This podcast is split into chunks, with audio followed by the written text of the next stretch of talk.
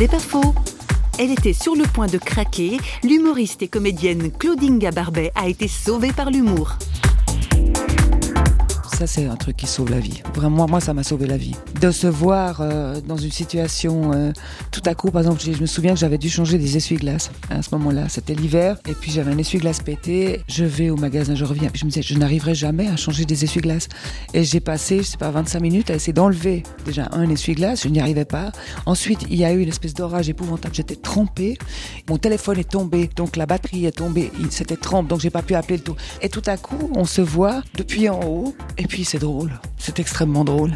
C'est-à-dire que ça permet de passer d'un stade d'épuisement, de, de, détestation de soi, de rage absolue, et tout à coup on se dit, il faut que je garde ça, il faut que j'écrive quelque chose là-dessus. Je vais en faire quelque chose. C'est pas faux, vous a été proposé par parole.fm.